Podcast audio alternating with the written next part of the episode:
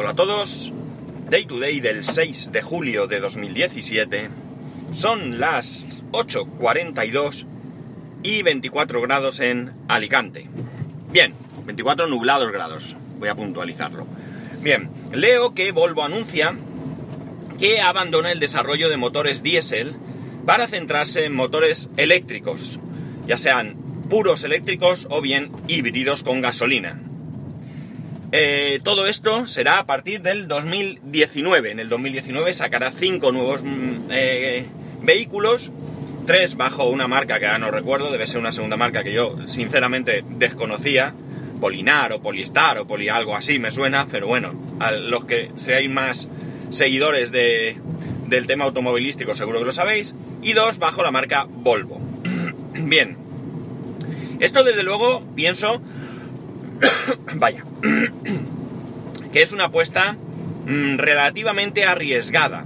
Y digo relativamente porque probablemente Volvo sea una de las empresas que sí que se puedan permitir dar ciertos pasos eh, con menor preocupación. Volvo no creo que sea una marca que, al menos aquí en España, se venda mucho. Bien es cierto que de vez en cuando veo algún Volvo, pero desde luego no es una marca que yo vea habitualmente. Eh, entiendo que Volvo se venderá mucho en el norte de Europa. Norte de Europa, eh, países que están mucho, mucho más sensibilizados con el tema medioambiental de lo que podamos estar en España, por ejemplo. Con lo cual, quizás, como digo, el hecho de que sea una marca, eh, si no me equivoco, sueca, Volvo es sueca, Saab era sueca, pero Volvo no estoy seguro, hecho de, como digo, que sea una marca más bien del norte de Europa, donde seguramente Volvo haga una buena eh, política de marketing y de publicidad, al, al hecho, como digo, de que eh, estén más sensibilizados con el tema medioambiental, puede hacer que no disguste tanto a, eh, a sus futuros compradores, ¿no? A su clientela habitual, digamos tenemos que tener en cuenta que eh, no se la juegan al 100%, es decir, van a sacar motores eléctricos, pero también vehículos híbridos, con lo cual, digamos que el riesgo es evidentemente calculado. Y además hay una cuestión, es decir, ya no van a invertir en desarrollo de motores diésel, con lo cual toda esa inversión, todo ese equipo puede pasar perfectamente a engrosar los equipos de desarrollo de motores eléctricos. Eh, yo ya digo, yo lo veo, lo veo, pero mm, no sé si a corto plazo. Eh, todo esto yo creo que tendría un arranque mm, mucho, mucho más importante si grandes marcas o marcas donde digamos que están más establecidas en Europa en general, se lanzaran a lo mismo, ¿no? Porque, eh, bueno, pues ahora mismo en España ocurre lo siguiente, es decir, eh, el tema de la recarga no es del todo sencillo, se puede hacer, cada día vemos más, pero desde luego no es sencillo. De hecho, mirar una cosa, mi hijo, mi hijo que no solo por pasión de padre, sino que, que es así, es muy maduro y es bastante inteligente y cuando tú le haces algún planteamiento, él siempre busca algún algo que decir, ¿no? El otro día, eh, con respecto a nuestra futura casa, le comento, ¿sabes que vamos a tener posibilidad de tener en el garaje un enchufe para un coche eléctrico? Y él se quedó así pensando y dijo, eso es peor. Y le digo, ¿por qué? Y dice, pues mira, si tú te vas a Madrid con un coche con gasolina, tú puedes echar gasolina en cualquier gasolinera. Pero con un coche eléctrico, ¿dónde lo enchufas? Evidentemente él desconoce totalmente cómo está el tema gasolineras y el tema eh, puntos de recarga, ¿no? Pero desde luego que no iba muy desencaminado. Porque fijaos una cosa, el otro día escuchaba, evidentemente, bueno, estos tendríamos que pensar en un cambio de filosofía, ¿no?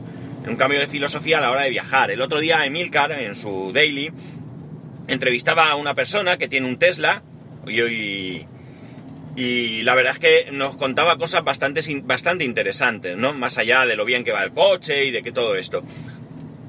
También hay que decir que estábamos hablando de un Tesla, ¿no? Que es un vehículo de, gama alta. Pero en cualquier caso, la cuestión es que él decía que desde que tiene este coche, eh, cuando él va a Madrid, lo que hace es planificarlo de otra manera.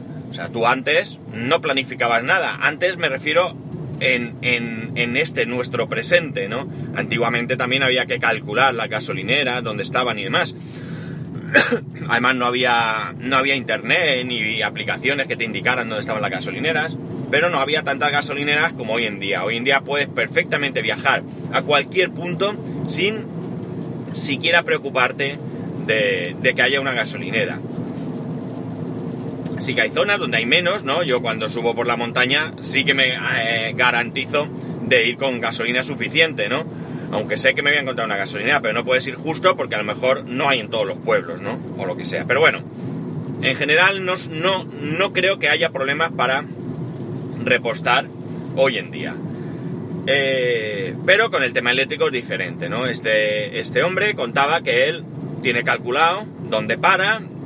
Eh, y como digo, es un cambio de filosofía porque, claro, esto ya no es ir eh, a Madrid o a donde sea me paro en la gasolinera, echo gasolina y en 10 minutos vuelvo a estar en ruta, como que tienes que esperar, pues qué sé yo, unos 30 minutos o lo que sea necesario para recargar el coche. ¿De qué manera puedes planificarlo? Pues por poner un ejemplo, sales de tu casa y planificas el parar a comer en un punto donde esté esa posibilidad de, cargar el coche y mientras estás comiendo, pues tu coche se está cargando, ¿no?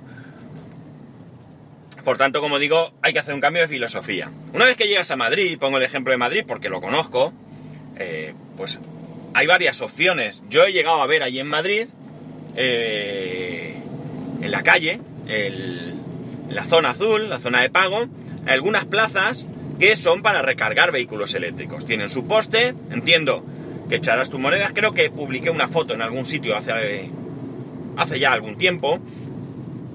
Y pues no sé, hay un par de plazas, tres, no sabría decir, y tú allí puedes recargar tu coche. Y además hay supermercados. En Andorra también hay en la calle puntos de recarga, también los he visto. En este último viaje precisamente había un coche, hay una pizzería que nos gusta, y vamos a cenar alguna vez, y, justo en la misma calle mm, hay dos puntos de recarga y había allí un coche cargando y me asomé a ver, había unos LED azules allí, no recuerdo el coche, ¿eh? pero había unos LED azules, me suena que era un BMW. Eh, estaba el enchufe, miré, no miré los precios ni nada, la verdad, o si los miré no recuerdo. Pero bueno, allí estaba. Y luego, por ejemplo, aquí en Alicante mismo, eh, cerca de mi casa, muy muy cerca, hay un Supercore y en ese Supercore hay también dos puntos de, recarga. Hay dos plazas pintadas, están las típicas plazas pintadas de azul para minusválidos y hay dos plazas, si no recuerdo mal, pintadas de color verde que son para eh, poder recargar el, el vehículo. Además, también hay concesionarios, ¿no? Concesionarios, creo que Renault en sus concesionarios también tienen puntos de recarga.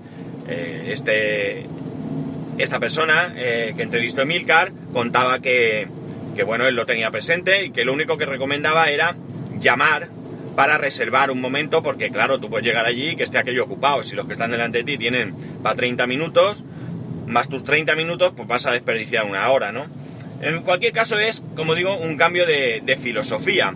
Pero fijaos una cosa, este hombre, creo recordar que decía que de Murcia a Madrid le salía precio de combustible, digamos, en este caso, 3 euros. 3 euros. O sea, sí, el problema es que estamos hablando de un Tesla que vale mucho dinero, ¿no? Pero imaginaos por un momento que se popularizara, popularizara, ¿no? Y que llegamos a un punto en el que los vehículos eléctricos no fuesen más caros que los vehículos actuales de, combustión, ¿no? Y que tuviésemos esa posibilidad. Claro, mm, aquí habría que conjugar con que eh, las compañías eh, petroleras, eléctricas y demás no nos hagan la jugada y empiecen a cobrarnos una barbaridad por la electricidad, ¿no? Que entonces eh, perderíamos, sí, ganaríamos en salud, ganaríamos en, en condiciones medioambientales, pero económicamente pues no ganaríamos. Ganarían ellos que ganarían seguramente muchísimo más, ¿no? Pero quitando esto de, de la vista, yo la verdad es que sí me gusta el coche eléctrico, porque además, daos cuenta de una cosa, eh, personalmente, eh, a día de hoy, yo no necesito un coche que corra mucho. O sea, que yo creo que podrían invertir más en eh, autonomía o en... No sé, cosas así más que en velocidad. En España, como en muchos países, la velocidad máxima por autovía o autopista son 120 kilómetros por hora. Por lo tanto, yo con tener 120 de velocidad más un poco más por necesidad o por si voy a Francia que son 130 o, lo que sea, no, no, me digáis Alemania que ya sabemos, pero que es otro mundo, pero bueno, con tener ahí un poco de margen de maniobrabilidad para no para no quedarte pillado en un momento dado, salir de un apuro, yo creo que es suficiente, ¿no? Sí que es cierto que a lo mejor hay gente que quiere un deportivo, que quiere coches que corran mucho, pero mmm, si somos mmm, sensatos y nos damos cuenta de las cosas, eh, ¿para qué quieres un coche que corra 300 si no puedes correr en ningún sitio? Otra cosa es que te vayas a un circuito y tengas tu coche para correr allí, ¿no?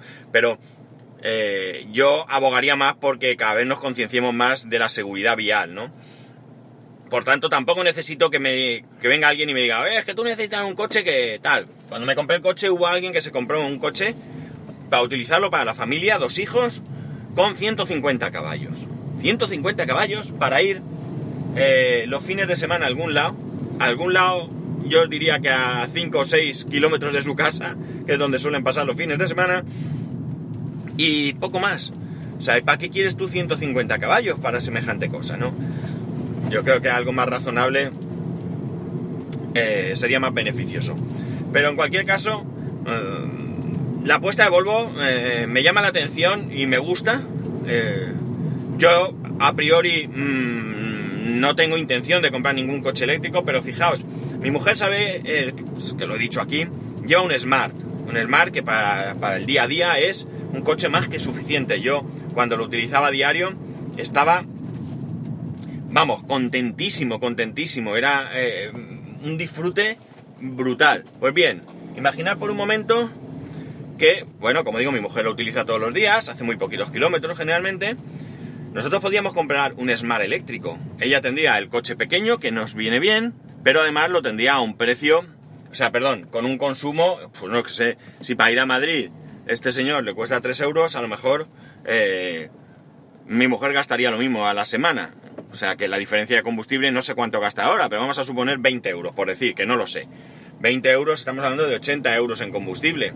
Si pasáramos a 12, pues mmm, la verdad es que el ahorro es bastante importante. Claro que aquí lo que tenemos que ver es a cuánto sale el vehículo, porque de momento son más caros los vehículos eléctricos y por tanto eh, cuesta más de amortizar si no hacen muchos kilómetros. No sé si el Tesla, que ya digo que hablamos de un coche que vale mucho dinero, eh, no sé si hacía falta hacer ciento y pico mil kilómetros para empezar a amortizar, es decir, que ciento y pico mil kilómetros eh, es lo que lleva el Smart, ¿no? Entonces, y tiene que 16 años, o sea que a lo mejor no, en este momento tampoco es que sea rentable.